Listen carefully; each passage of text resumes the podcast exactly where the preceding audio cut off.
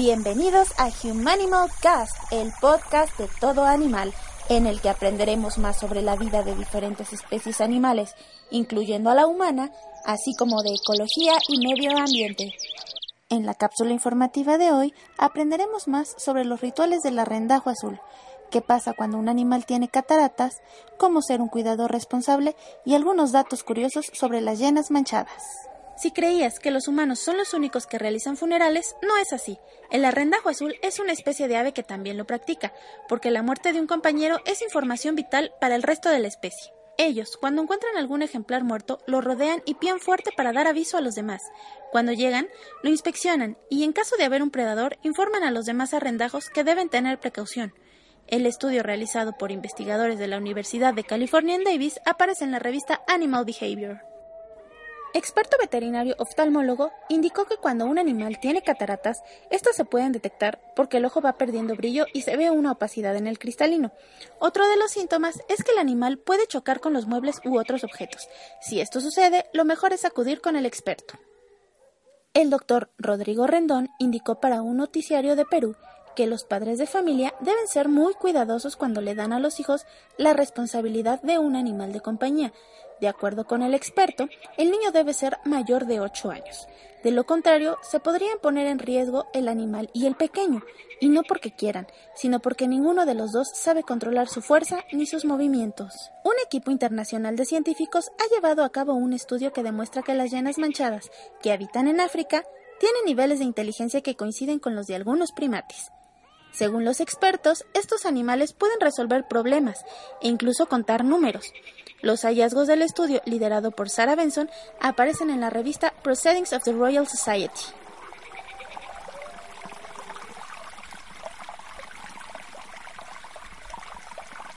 Este mes, el doctor Juan Riverado Marco, director del Centro de Investigación en Nutrición y Salud en el Instituto Nacional de Salud Pública, presentó su libro La obesidad en México en la Academia Nacional de Medicina, en el que explica que la epidemia mexicana de la obesidad puede revertirse si se regresan a las raíces de la alimentación con platillos ricos en verdura, comida sin freír y alimentos naturales.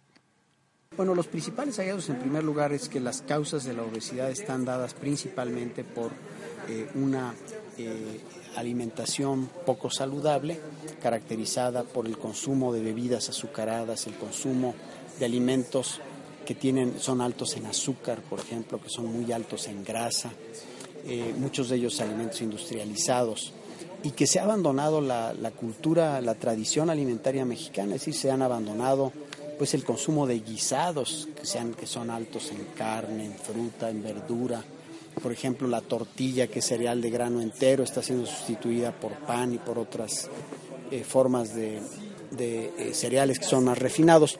Entonces ha habido un, cambio muy, muy importante en la, en la, alimentación, el consumo, por ejemplo, de muchos alimentos entre comidas y que generalmente son alimentos altos en azúcar o, en grasa.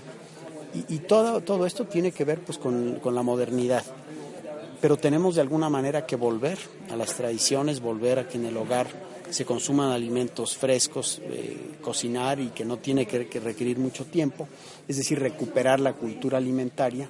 En cuanto a las políticas públicas, el experto señaló para Humanimal Cast que es preciso trabajar en el etiquetado, de modo que sea fácil de entender y de forma gráfica, que indique a las personas qué alimentos deben comer con gran frecuencia y cuáles de forma moderada y como apoyo verificar con el Senado las propuestas de impuestos a alimentos poco sanos. Y también debemos eh, regular, por ejemplo, la publicidad dirigida a niños, porque muchos niños están consumiendo productos porque les dan regalos, porque hay promocionales. Debe regularse, debe regularse también eh, todo el etiquetado frontal de los alimentos. La industria está usando etiquetado frontal que es muy confuso, que se presta incluso a veces al engaño de la población. Tenemos muchos ejemplos. Entonces tiene que regularse que sea un, etiquetado que le eh, indique al consumidor qué alimentos son aquellos que no deben consumirse con mucha frecuencia. No es que uno nunca deba consumir esos alimentos, no, pero no consumirlos con mucha frecuencia. Tenemos también algo muy importante que trabajar con el Senado de la República. Por ejemplo, ahora hay muchas iniciativas de impuestos. Bueno, algunas de ellas pueden tener su mérito, estamos haciendo estudios al respecto.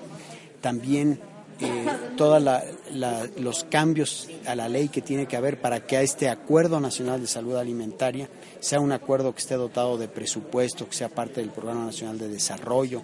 Se requieren de reformas en algunas leyes, en la Ley General de Salud y otras leyes, para que permitan que estos eh, objetivos del acuerdo pues sean exigibles, sean tangibles, sean vinculatorios, es decir, que se cumplan, que haya instrumentos para que se cumplan y para que se sancione la falta de cumplimiento.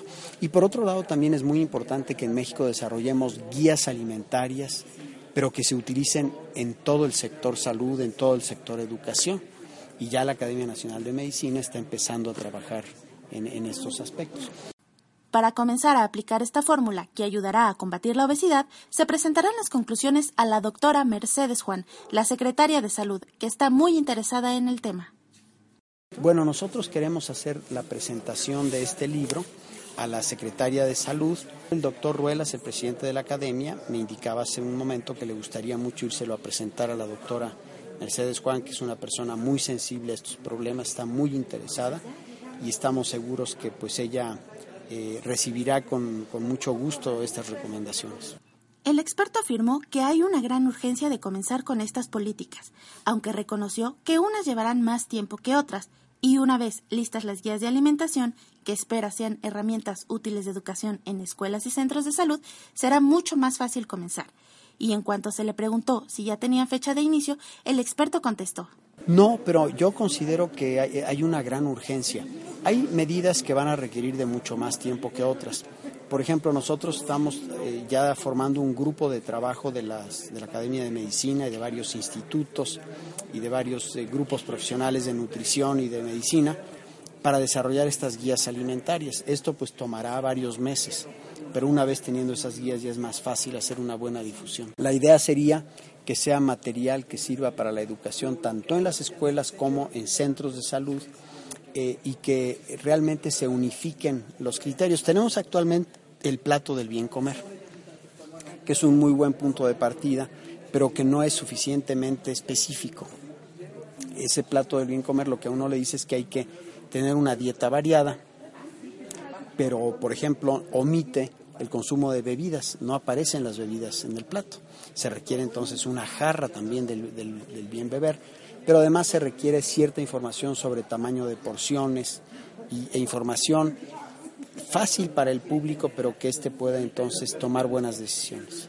El doctor Riverado Marco indicó que hasta ahora se tiene el plato del buen comer, pero que aún tiene grandes deficiencias. Yo diría al público en general que deben eh, disminuir eh, su consumo de bebidas azucaradas, de alimentos altos en azúcar, en grasa, de aquellos alimentos muy fritos. Eh, deben eh, aumentar el consumo de agua como la bebida de hidratación por excelencia, de, frutas, de verduras, de cereales de grano entero como la tortilla, pero la tortilla este, hecha con nistamal, eh, pan integral, es decir, y recuperar muchas de las tradiciones alimentarias de México, que tiene platillos muy saludables, que tienen guisados altos en frutas, en, perdón, altos en verduras, el consumo de ensaladas y mucho de esto tiene que ver con consumir esto en la familia, en el hogar. Muchas gracias por habernos acompañado en una transmisión más de Humanimal Cast. Recuerda que habrá una nueva emisión el último sábado de cada mes y estará también disponible en iTunes de forma gratuita. Cuídalos, entiéndelos y ámalos es el consejo de todo animal. Hasta la próxima. El programa de hoy fue conducido, realizado y producido por Sara Arellano.